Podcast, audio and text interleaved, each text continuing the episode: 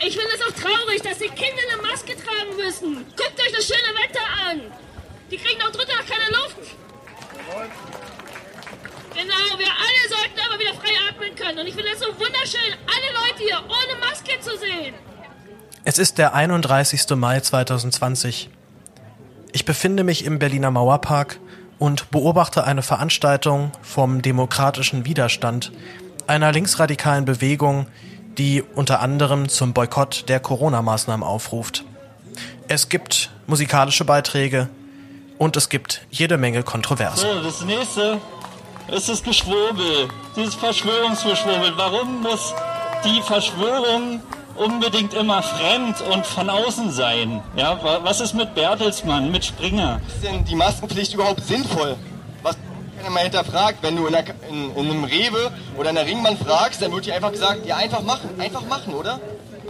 Ist halt eine Regel, machen doch alle so.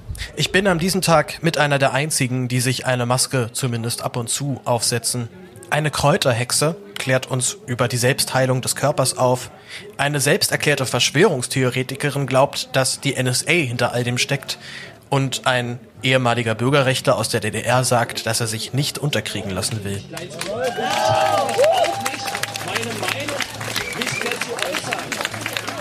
Das ist keine Diskussionsrunde, hat ja die Kollegin gerade gesagt. Deswegen fahre ich einfach fort. Was soll man nun von dieser Veranstaltung halten? Droht hier wirklich eine Gefahr für unsere freiheitlich-demokratische Grundordnung? Mitnichten. Hier darf jede noch so kontroverse, noch so bescheuerte Idee einfach ausgesprochen werden. Das Ganze ist vielmehr eine Idiokratie als eine Demokratie. Finde ich irgendwie gruselig. Mein Name ist Paul Gäbler und das ist der Res Publica Podcast. Herzlich willkommen.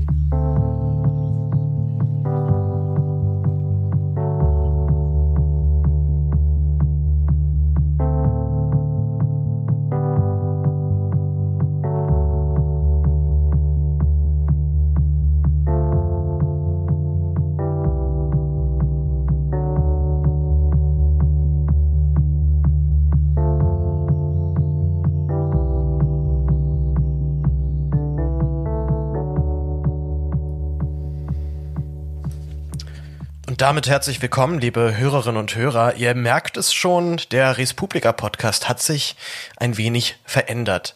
Ich kann auch hiermit ankündigen, das wird die letzte Folge sein, die in dem klassischen Laber-Podcast-Format produziert wird. Denn ich habe es ja schon mehrmals angekündigt, ich möchte mich ein wenig verändern. Ich möchte auch vor allem diesen Podcast ein bisschen verändern und weiterentwickeln. Ich habe in letzter Zeit mir viele Formate auch angehört, die dann einen Podcast eher reportagiger aufziehen und weniger als reines Gespräch. Mein Podcast hatte ja ohnehin immer die Idee, dass ich mir immer einen Gast suche und das reine Talk-Radio, also einfach nur das Mikrofon an und dann irgendwie reinreden, war mir eh immer ein bisschen fremd, ist zumal auch sehr viel schwieriger zu produzieren, einfach weil man selber in einem dauerhaften Monolog mit sich selbst ist.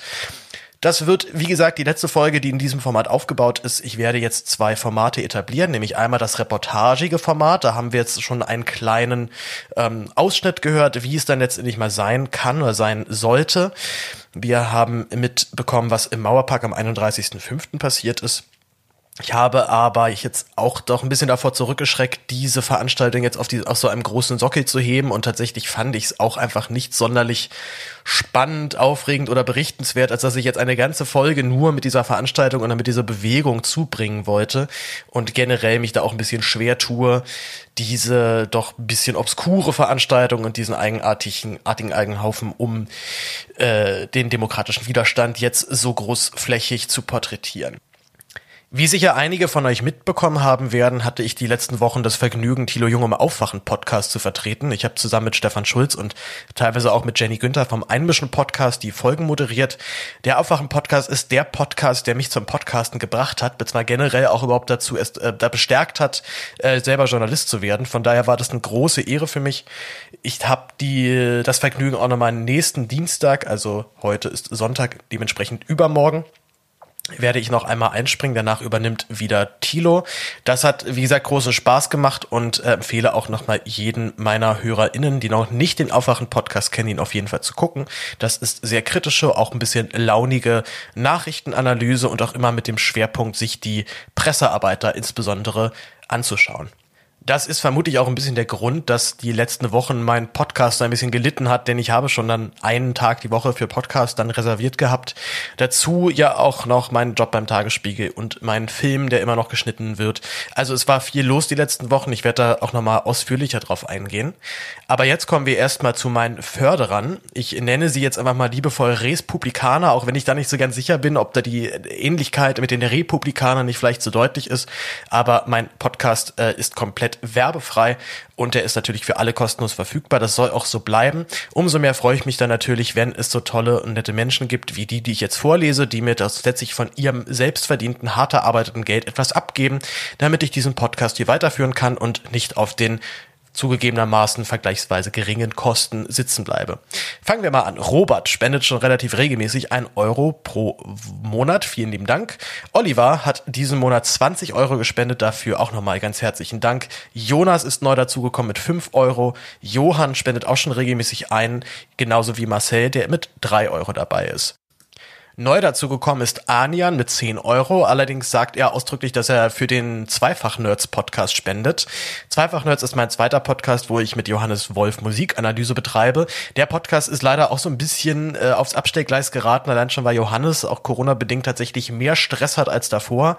Ähm, außerdem eine Folge inzwischen jetzt bei ihm auch liegt und er die Post produziert, aber auch noch nicht sonderlich weit gekommen ist, wie ich es zumindest vermute aber auch da sind weitere Folgen geplant. Das wird allerdings wahrscheinlich doch eher so ein Sidekick-Projekt auch bleiben in den nächsten Monaten, allein schon weil die Recherche und die Vorbereitung für diesen Podcast immer sehr aufwendig ist. Roman hat auch gespendet, nämlich ganze fünf Euro und er hat sogar eine Nachricht noch dazu geschickt. Hey, ich habe echt gerade nichts zu tun, da dachte ich, ich spende mal Geld. Lieber Roman, das ist sehr gut. Wenn man nichts zu tun hat, sollte man auf jeden Fall Geld spenden. Aber hab mir schon einige Podcasts von dir reingezogen, angefangen mit der Erich Kästner Folge, hab explizit nach Podcast für das Buch gesucht und voilà, finde ich sehr gut, bringt mich gut über meine Arbeitsstunden, nur die Witzanalyse Folge habe ich ausgemacht, war mir dann doch etwas zu deutsch, haha. Ja, Roman, äh, geschenkt, äh, kann ich nachvollziehen. War auch ein Experiment, diese Folge. Bin aber ganz relativ überrascht, denn die Folge ist unglaublich gut geklickt worden, hätte ich nicht unbedingt erwartet. Äh, und wir haben, ich habe mit Nikolaus Sternfeld, einem guten Freund von mir und Schauspieler, habe ich eine Folge von der Heute Show analysiert und auseinandergenommen und sind zu dem, zu dem wirklich sehr vernichtenden Ergebnis gekommen, dass es eine der schlechtesten Heute Show Folgen war, die wir uns da ausgesucht haben. War nicht unbedingt so beabsichtigt, dementsprechend aber auch ein ganz schönes Gehacke. Allerdings äh, habe ich auch schon sehr viel bessere Sendungen der Heute Show gesehen und ich hoffe, dass ich das mit Nico auch irgendwann nochmal nachholen kann, dass wir uns eine etwas bessere Folge angucken. Dennis hat den Vogel abgeschossen im letzten Monat mit 20 Euro. Vielen Dank dafür. Martin schickt immer dazu noch Grüße aus dem Saarland, die schicke ich gerne zurück und ich lasse auch an dieser Stelle sämtliche Pädophilie-Witze. Nee, Quatsch, Saarland ist, glaube ich, immer, äh, nee, Quatsch, Saarland ist nicht Pädophilie, sondern immer Inzest, ne? Glaube ich. Das ist so die Witzregel, wenn es um das Dissen von einzelnen Bundesländern in Deutschland geht. Und Dominik äh, schickt auch immer noch einen Gruß hinterher. Äh, alles Gute, Bro, mit zwei Euro im Monat. Vielen lieben Dank dafür. Das ist jetzt der zweite Monat schon, wo ich auf meine Kosten für diesen Podcast komplett komme, also keinen Zuschlag mehr selber leisten muss. Dafür vielen herzlichen Dank. Und wer mich unterstützen möchte, wer meine Arbeit gut findet und möchte, dass das auch weiter geschieht, der kann das gerne tun und findet alle Informationen dazu auf www.respublikapodcast.de. Die Spende kann gerne über PayPal entgegengenommen werden oder auch über eine ganz klassische Banküberweisung. Gut, kommen wir nun zu ein paar Updates in eigener Sache. Wie gesagt, bereits angekündigt ist ja, dass dieses Format des Podcasts verändert wird. Äh, und dazu gibt es auch bei mir persönlich ein paar Veränderungen. Wer den Aufwachen-Podcast gehört hat, den ist das jetzt alles wahrscheinlich schon relativ vertraut. Aber bedauerlicherweise hat der Tagesspiegel mich gekündigt zum 1.7., was ich sehr schade finde. Ich bin da ja so wirklich völlig als unbedarfter äh, Schreiberling irgendwie so reingestolpert, hatte so mein, meine zwei Monate Praktikum in der Kultur gemacht, da jetzt auch nicht wirklich so klassisches Zeitungs- oder Journalismus, Handwerk gelernt. Ähm, ja, habe mich aber trotzdem, glaube ich, doch dann wieder ganz gut geschlagen. Es war am Anfang noch ziemlicher Stress, weil ja, man kommt auf einmal in so ein Newsroom rein und da ist halt dann eben Zeitdruck und das ist halt einfach doch alles ganz schön stressig und ich glaube, der Tagesspiegel ist da noch echt einer der entspannteren Arbeitgeber insgesamt. Am Anfang war das alles ein ziemliches Chaos und ich erinnere mich auch an sein paar Schichten, wo ich auf jeden Fall äh, ordentlich gefailt habe. Ich weiß noch, wie irgendwann mal ein Redakteur dann zu mir kam und meinte, ey, was ist hier so mit Konjunktiv und so? Und ich so, wie Konjunktiv? So, ja, das ist wie so ein Basic als Journalist, das muss man irgendwie halt mal machen. Ähm, hat dann aber doch aber nicht ganz gut geklappt und ich hatte so jetzt zum Schluss gerade auch durch Homeoffice dann das Gefühl, dass ich es jetzt echt raus habe, also jetzt auch was, wusste, wie man es schreibt, wie man vorgeht, wie so ein Artikel richtig aufbereitet wird, bevor er dann auf die Website geht und dementsprechend ist es umso bedauerlicher, dass genau jetzt die Kündigung dann kommt. Hat vermutlich auch ziemlich viel mit Corona zu tun, denn das ist für Zeitungen dann doch nochmal echt ein Problem, wenn einfach sämtliche Anzeigenkunden ausbleiben. Denn warum sollte man Werbung für ein Autohaus machen, wenn sowieso kein Autohaus aufhat? Oder warum sollte man Werbung für Urlaub machen, wenn niemand in den Urlaub fliegen kann. Das war, glaube ich, schon für die Zeitung ganz schöner Stress. So gesehen wirklich sehr schade. Ich kann mir, glaube ich, jetzt nicht vorwerfen, da jetzt schlechte Arbeit gemacht zu haben oder da schlechte Themen gepitcht zu haben. Es ist auch noch so doppelt ironisch, da ich äh, zwei Tage vor meiner Kündigung meine allererste drei im Tagesspiegel hatte, also die drei, die heilige Seite in jeder Zeitung und meine Reportage aus Serbien gebracht habe das erstmal unglaublich gefreut hat und ich auch wirklich vor Stolz geplatzt bin, als ich dann aber so, so eine Riesenseite mit einem Artikel von mir sehe. Beziehungsweise den Artikel habe ich nicht komplett selbst geschrieben, den habe ich mit Gloria Geier zusammengeschrieben. Die ist ja auch meinen HörerInnen hier im Podcast bekannt. Ja, zwei Tage später kam dann die Kündigung. Schade Promenade, aber so ist es nun mal. Wenn also unter meinen HörerInnen jetzt findige RedakteurInnen sind, die gerade Jobs zu vergeben haben, Ihr wisst bestimmt, wie man mich kontaktiert. Das findet ihr auch alles auf meiner Internetseite. Also sollte sich hier über diese Gelegenheit was ergeben, wäre das natürlich klasse. Andererseits, äh, ja, kann ich auch schon direkt ein bisschen, muss ich jetzt mich auch selbst ein bisschen judgen, denn ich habe mich unter anderem bei der Axel Springer Akademie beworben. Das ist natürlich so als äh, doch dezidiert Linker immer so ein bisschen ne, mit großen Bauchschmerzen verbunden. Ich habe aber auch mich ausdrücklich auf die Redaktion von Rolling Stone, Musikexpress und Laut.de beworben, um dort dann mein äh, Redaktion Migrationsvolontariat zu machen.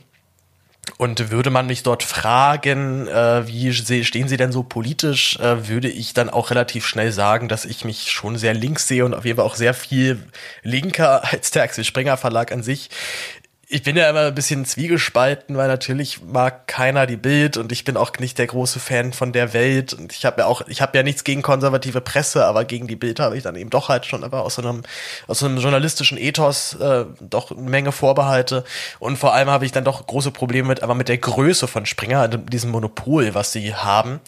Das finde ich fast noch das Gefährlichere eigentlich bei denen als jetzt ihre konservative Stoßrichtung, die, mit der ich erstmal an sich jetzt kein Problem habe, denn natürlich muss es das geben und soll es das ja auch geben. Die Welt wäre ein bisschen langweilig, wenn alle nur so links äh, vers grün versifft drauf sind wie ich. Ich habe denen allerdings auch zur Bewerbung dann ein richtig linkes Pamphlet geschickt. Dann sollte eine Reportage einreichen, die noch nicht veröffentlicht worden ist. Also ich habe da relativ schnell klar gemacht, äh, wo da für mich der Hammer hängt. Und äh, schauen wir mal, was sich da so ergibt. Ich glaube aber auch, dass einfach gerade nicht die Zeit ist, dass man sich jetzt ganz genau nochmal aussuchen kann, wo man eigentlich arbeitet. Die, ähm, ja, der Tagesspiegel ist leider nicht alleine damit, äh, gerade zu kündigen und seine Redaktion zu verkleinern. Es gehen gerade schlimme Geschichten durch die Branche äh, von Redaktionen, die aufgekauft werden und dann komplett gekündigt so am nächsten Tag. Also das sind nicht, äh, das ist nicht sonderlich schön, was da gerade so alles passiert. Kommen wir nun zum nächsten noch zum Film. Es gibt inzwischen einen fertigen ersten Rohschnitt, der auch schon äh, Voice-Over hat und auch schon ein bisschen Filmmusik drunter hat. Großer Dank da an Joscha Grunewald. Props an der Stelle dass der Film jetzt immer noch nicht fertig ist, hat auch den Grund, dass David einfach super viel zu tun hat. Der Kameramann, mit, der Kameramann, mit dem ich arbeite, der das Ding auch schneidet, hat äh, erstmal, als Corona losging, total Stress gehabt, weil er dachte, jetzt das war's. Der ist ja sonst Set-Aufnahmeleiter und äh, sämtliche Jobs wurden dann bis Oktober abgesagt. Und jetzt hat er allerdings in einer anderen kleineren äh, Produktionsfirma Fuß gefasst und macht da viel Kamera und schneidet für die super viel hat dementsprechend aber wirklich zu tun und das sind auch tolle Jobs, die er da bekommt. Von daher kann ich da nicht immer so wirklich meckern. Und ja, jetzt äh, ist der, wie gesagt, der erste Rohschnitt fertig. Der geht auch gerade schon an einzelne Kollegen rum zum Feedback einholen und dann nochmal überarbeiten und so weiter. Der Zeitplan ist jetzt, dass der Film Mitte Juli ungefähr fertig sein soll. Also Anfang Juli ist der Plan, dass soweit alles fertig ist, dass jetzt nur noch Sachen wie Color Grading oder Mixing oder Mastering gemacht werden müssen. Und wir dann spätestens im Juli, Mitte Juli dann auch den Film endlich veröffentlichen können. Bin ich auf jeden Fall sehr gespannt, was da noch so alles kommt. Zum Abschluss dieses Podcasts, ja, er wird heute sehr kurz, wie gesagt, ich verabschiede mich auch von dem Lava-Format. Noch ein kleines Video, mit dem ich bei Twitter und auch bei Instagram einen gewissen kleinen Fame-Moment hatte, allerdings auch relativ schnell auf den Boden der Tatsachen zurückgeholt worden bin und da auch ganz schön viel Kritik bekommen habe von einigen Seiten. Aber erstmal hören wir uns das Video an, jetzt für die Leute, die das Video noch nicht kennen und das dementsprechend jetzt nur hören. Ähm, man sieht auf der einen Seite Attila Hildmann, der glaube ich dem einen oder anderen schon bekannt ist als der vegane lustige Fernsehonkel, der sich gerade sein gesamtes Geschäft mit seinem Verschwörungsgeschwurbel komplett ruiniert. Und auf der anderen Seite sehen wir einen Mann, der ihn, wie wir gleich hören werden, mächtig zu Sau macht. Er fällt übrigens optisch dadurch auf, dass er als einziger dort einen Mundschutz trägt, denn die Anhängerschaft von Hildmann lehnt natürlich alles Corona-Schutzmäßige komplett ab.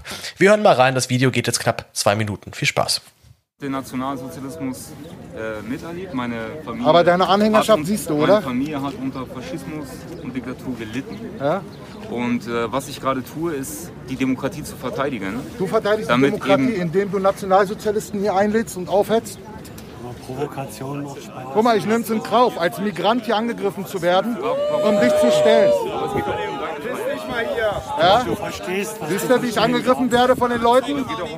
Attila, guck doch mal hin, wie die mich angreifen, weil ich so aussehe, wie ich aussehe. Die greifen mich doch auch an.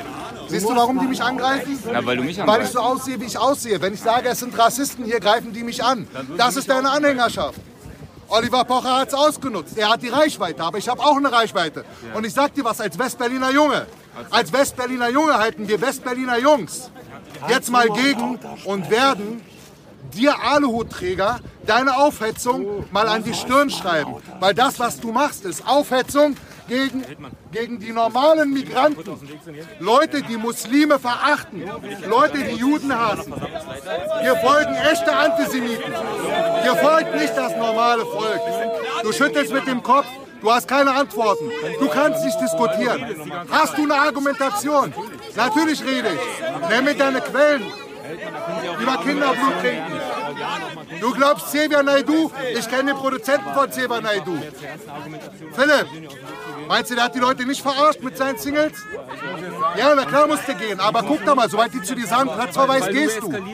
Ich eskaliere. Weißt du, warum ich eskaliere? Weil ich gerne wissen will, wenn du so einen Harten machst und du hast heute auf deinem Telegram-Kanal gesagt, du willst das System umstürzen, dann stürz doch die Polizeibeamten um. Probier doch mal, die Polizeibeamten anzugreifen. Sie merken ja die... Ja? Probier's doch mal. Ja, zwei Minuten lang äh, wird äh, Attila Hittmann schon auf eine durchaus unterhaltsame Art und Weise ganz schön fertig gemacht. Ja, und ich habe mich auch ganz schön gefreut. Juhu, ich krieg ein bisschen Internet-Fame. Allerdings relativ schnell gemerkt, ach du Scheiße, ich habe mich hier gerade, ohne es zu wissen, in einem Konflikt eingemischt, der, ich glaube, somit das größte Minenfeld ist, in das man auch sich nur irgendwie begeben kann, nämlich in den Nahost- bzw. Palästina-Israel-Konflikt. Denn es kam relativ schnell raus, derjenige, der da spricht, heißt Fuad Afane und ist selber alles andere als ein Heiliger. Fuad hat auch selber früher bei den BDS-Demos teilgenommen. Er ist teilweise auch mit irgendwelchen harten Neonazis wie Jürgen Elsässer aufgetreten, um seine Theorien zu verbreiten. Und er hat teilweise auch Sprüche von sich gegeben, die ganz klar als antisemitisch zu bezeichnen sind. Ich habe danach einige Kritik bekommen und es gab auch Kollegen vom Tagesspiegel, die mir geraten haben, das Video sofort zu löschen. Ich habe mich damit sehr schwer getan, denn das Video zu löschen oder generell Sachen bei Twitter zu löschen, finde ich immer so ein bisschen, also wenn man sich wirklich einfach krass daneben benommen hat und was wirklich Dummes gesagt hat, was Dummes geschrieben hat, dann sollte man auf jeden Fall auch Sachen löschen, gerade wenn man merkt, man hat jetzt Leute gerade verletzt. In diesem Fall fand ich es allerdings ein bisschen vorverurteilend, wenn ich jetzt auf jeden Fall felsenfest davon ausgehe, dass Fuad Afane harter Antisemit ist und das auch geblieben ist. Mir wurden dann auch von vielen Seiten dann Quellen zugeschickt, die belegen, dass er Antisemit ist. Ähm, es gab de dementsprechend auch dann so ein paar Redeauszüge, die ich auch ganz klar als antisemitisch einschätzen würde. Andererseits wurden mir dann noch Videoausschnitte zugeschickt mit dem Hinweis, siehst du, da sieht man, dass er gewalttätig ist. Allerdings war in dem Video dann davon nichts zu erkennen, beziehungsweise nicht, dass Fuad selber irgendjemandem Gewalt angetan hat hat. Ich habe mich danach, ähm, zwei Tage später, mit Fuhrhat am Telefon verabredet. Wir haben relativ lang, knappe Stunde ungefähr telefoniert und ich habe ihn auch mit ein paar Aussagen von ihm konfrontiert.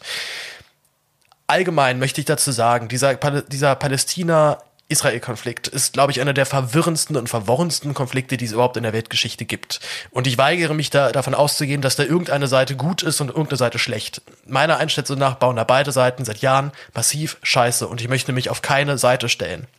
Ich finde diesen äh, diese Zerstörungsfreude von einigen Palästina-Anhängern, dass man sagt, man muss Israel vernichten und man ist die die Juden ins Meer jagen, finde ich furchtbar. Ich finde aber andererseits auch genau eben diese Gegenseite, die teilweise nicht sonderlich viel, nicht sonderlich weniger radikal gegenüber Palästina vorgeht, auch nicht gut. Und ich finde auch die Siedlungspolitik nicht in Ordnung. Auch Heiko Maas hat sich letztens da ja zu geäußert und auch gesagt, das ist völkerrechtswidrig. Also wie gesagt, das ist ein Konflikt, wo man sich eigentlich auf keine Seite schlagen möchte. Nun wurde mir allerdings danach, wurde mir dann zumindest zu Last gelegt, ich hätte mich ja jetzt mit diesem Video auf eine Seite gestellt. Das möchte ich von mir weisen, denn das stimmt einfach nicht. Ich habe dort ein Video gepostet, wo ein Typ auf eine ziemlich prollige Art und Weise und auch sehr grobschlächtige Art und Weise Attila Hildmann ziemlich eins auf die Fresse gibt, zumindest verbal. Dagegen kann ich erstmal nichts sagen. Er sagt auch hier, dir folgen Antisemiten, dir folgen Rassisten und er ist selber Palästinenser, das muss man auch wissen, einfach, ne, für, also einfach für die, ähm, für diesen Konflikt und dementsprechend auch für diese Problematik Problematik, denn als Palästinenser ist man nun mal einfach ganz anders von der israelischen Politik betroffen, als ich das jetzt als Deutscher bin. Wenn ähm, jetzt in seinem Fall zum Beispiel, und das habe ich mir auch von anderen Quellen noch bestätigen lassen, Fuad hat sich die letzten Jahre relativ rausgezogen aus der ganzen äh, Thematik. Er liegt auch daran, dass er eine Krankheit hatte und äh, wohl so ein bisschen versucht hat, in den letzten Wochen, Monaten dort Aufmerksamkeit zu bekommen. Er hat sich immer wieder ganz knallhart antifaschistisch positioniert. Er hat sich zum Beispiel, als Chemnitz losging, hat er auch ein großes Video äh, losgetreten, wo er gesagt hat, wir müssen jetzt hier mal gegenhalten. Ist danach von Nationalsozialisten und Nazis und aller möglichen Formen von Rassisten übelst beschimpft, beleidigt, bedroht worden, wo sich wohl keiner dann auf seine Seite stellen wollte. Nun ähm, gab es eben halt aber auch Aussagen, die ich einfach zu krass fand, als dass ich sie ihm jetzt einfach so durchgehen lassen konnte. Das erste große Grundproblem ist natürlich, Fuad sagt halt selber, er ist Antizionist und er möchte auch diesen Begriff weiter benutzen können. Nun bin ich der allerletzte, der irgendwie bewerten kann, was jetzt Zionismus eigentlich überhaupt ist. Und ich habe mich da versucht, einmal so reinzulesen und war nach einer Stunde ist mir der Kopf geplatzt, weil es gibt tausend Definitionen und jeder versteht unter dem Begriff Zionismus schon mal etwas anderes. Grundlegend ist Zionismus erstmal nur die, also pro-israelisch, man ist für einen Staat Israel. Nun gibt es aber wiederum auch Zionisten, die sagen, nein, Zionismus heißt zum Beispiel auch Siedlungspolitik. Und wenn jemand, wie zum Beispiel auch Fuad, der selber aus Palästina kommt, ich glaube, er ist nicht mehr in Palästina geboren, aber hat dort Familie, er hat zum Beispiel auch dort halt äh, eine Tochter, die er schon seit Jahren nicht mehr sieht, weil er ein Einreiseverbot bekommen hat. Also er ist aber nochmal auf einer persönlichen, emotionalen Ebene da ganz anders von betroffen. Und wenn man selber als Palästinenser mitbekommt, wie Israel dann äh, Gebiete des Westjordanlandes besetzt und dort siedelt, ist es nun mal leider auch nicht unverständlich, dass die Menschen sich dann als Antizionisten begreifen, wenn auf der Gegenseite gesagt wird, das ist Zionismus, nämlich hier dieses Gebiet zu besetzen. Ich finde diesen Begriff dementsprechend einfach unglaublich schwierig und habe Fuad gesagt, lass ihn aus. Egal, was du gegen Israel sagst, und da, da gibt es ja ganz viel, was man zu Recht kritisieren kann, soweit du dich als Antizionist äußerst, wird dir der Vorwurf gemacht, dass du anti, antisemitisch bist. Das kann man anders sehen, das kann man auch richtig sehen. Also es ist ein, es ist, wie gesagt, ich fürchte auch schon, dass ich mit diesem Beitrag dazu mir wieder den nächsten Shitstorm einhandle. Ähm, und ich habe auch ganz lange ehrlich überlegt, einfach dazu gar nichts mehr zu sagen. Einfach, weil ich äh, bei diesem Thema weiß, du machst dir irgendwo immer Feinde. Also, es gibt, wie gesagt, halt so ein paar Sachen von ihm, die gehen halt nicht klar. Zum Beispiel hat so ein Facebook-Post, wo er gesagt hat, hier, das ist ein nicht existenter Staat und äh, es ist Israel und so weiter und so fort. Das ist einfach scheiße. Das ist auch antisemitisch und das finde ich nicht in Ordnung. Das habe ich ihm auch ganz klar, wie gesagt, mitgeteilt. Ich habe ihm auch gesagt, dass ich solche Auftritte mit Martin Lejeune oder auch mit dem Jürgen Elsässer halt für mich echt ein No-Go sind. Hat er auch gesagt, ja, das tut ihm, also das hat er auch, das glaube ich, das, was er wirklich auf jeden Fall geschneit hat, das, damit hat er sich bei vielen Leuten einfach ins Abseits äh, katapultiert. Das geht einfach nicht, dass man sich mit solchen Leuten einlässt, selbst wenn man irgendwie vielleicht auch aus, aus Naivität oder aus zu krassem Ehrgeiz, äh, zu krassem Stolz auch für seine Sache dann irgendwie denkt, naja, das kann man ja schon mal irgendwie machen. Nein, das ist einfach ein No-Go. Wie gesagt, ich glaube aber, ist, dass man einfach als Palästinenser generell noch mal ein bisschen anfälliger ist für antisemitische Kackscheiße und äh, irgendwelche anti-israelischen Äußerungen. Das will das, ich möchte das damit alles nicht ähm, nicht kleinreden und wie gesagt, ich habe vorhin das damit auch konfrontiert. Und ja, es gibt bestimmt auch Äußerungen von ihm, die noch viel härter sind, die ich vielleicht noch nicht gefunden habe. Ich, äh, der Twitter-Proteststurm gegen mich war ja doch relativ heftig. Ähm, ich finde allerdings weiterhin dieses Video an sich erstmal in Ordnung, denn er äußert sich halt dort eben gegen erstens so ein Attila Hildmann. Er äh, gibt sich halt aus erstens auch diesen, diesen ähm, wie sagt man, diesen, äh, also einfach diesen, diesen, diesen wirklich nicht schönen Moment, sich in so eine Meute zu stellen von doch ziemlich ich würde sagen, mindestens stark rechts bis rechtsradikal angehauchten Leuten zu geben. Und er ist dort eben halt auch sofort übelst angefeindet worden, hat sich, glaube ich, noch einen schönen Spießrutenlauf äh, noch, noch reingezogen, als er dann da abgegangen ist. Und das finde ich erstmal gut. Wenn er sich jetzt in diesem Video äh, wie nochmal relativiert hätte, dass er Israel so und so und so ist, schwierig. Ich habe allerdings schon den Eindruck, dass es ihm ein Anliegen ist, das Bild, was von ihm in der Öffentlichkeit existiert, richtig zu stellen und sich zumindest auch dagegen zu positionieren. Ich habe ihn zum Beispiel auch eine Woche später beobachtet, wie er sich mit dem Volkslehrer eingelassen hat. Das ist so ein auch als Holocaust-Leugner verurteilter äh, Hetzer. Ich glaube, man kann in dem Fall auch schon echt Arschloch sagen, also ein neurechter Medienheini. Und der ähm, hat sich dann da irgendwie auf diese Demo äh, da irgendwie noch vorgewagt, hat so versucht halt dann so ein paar linke Gegendemonstranten vorzuführen. Und Fuhr hat halt alles richtig gemacht, meinte, komm mal her, komm mal her und hat ihn halt einfach nur durchgehend intelligent, muss man sagen, beleidigt und hat ihn halt irgendwie noch festgenagelt von wegen, was, äh, bist du Antisemit, was, was hältst du von Religion und so weiter und dann hat der Volkslehrer noch irgendeine so dumme Formulierung gebracht, wie dass er halt gegen alle Ideologien ist und dann hat Fuhr ihn halt als schlimmen Antisemiten beschimpft und beleidigt. Also, wie gesagt, zusammengefasst, ja, Fuad hat Äußerungen gebracht, die ganz klar antisemitisch sind und ich fürchte auch, dass man ihn auch in Teilen bestimmt auch Antisemitismus vorwerfen kann, wenn nicht sogar muss. Mir gegenüber hat er gesagt, dass er nichts von der Hamas hält, dass er auch nichts von Al-Quds-Brigade hält und sowas. Also diese richtig harten palästinensischen Organisationen, die ganz klar sagen, Israel gehört zerstört.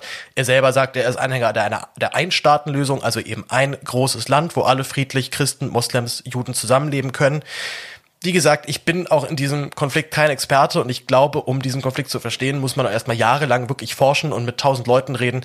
Und ähm, von daher möchte ich dieses Thema auch soweit beenden. Ich hoffe, dass meine HörerInnen, die mir auch da äh, auch der ihre Kritik mitgeteilt haben, jetzt einigermaßen besänftigt sind. Und ich, wie gesagt, immer noch finde, in diesem konkreten Fall dieses Videos, wo es gegen Attila Hildmann geht und gegen diese Ideologie geht und gegen diesen völligen Idiotenhaufen von Leuten, die halt eh glauben, das ist ja alles eine große, große Riesenverschwörung mit äh, äh, Hillary Clinton entführt kleine Kinder und trinkt deren Blut, damit sie ewig jung bleibt. Und Bill Gates ist auch noch irgendwie mit dabei. Also da finde ich erstmal jede Form von Protest dagegen, die sich ganz klar dagegen stellt, immer erstmal gut.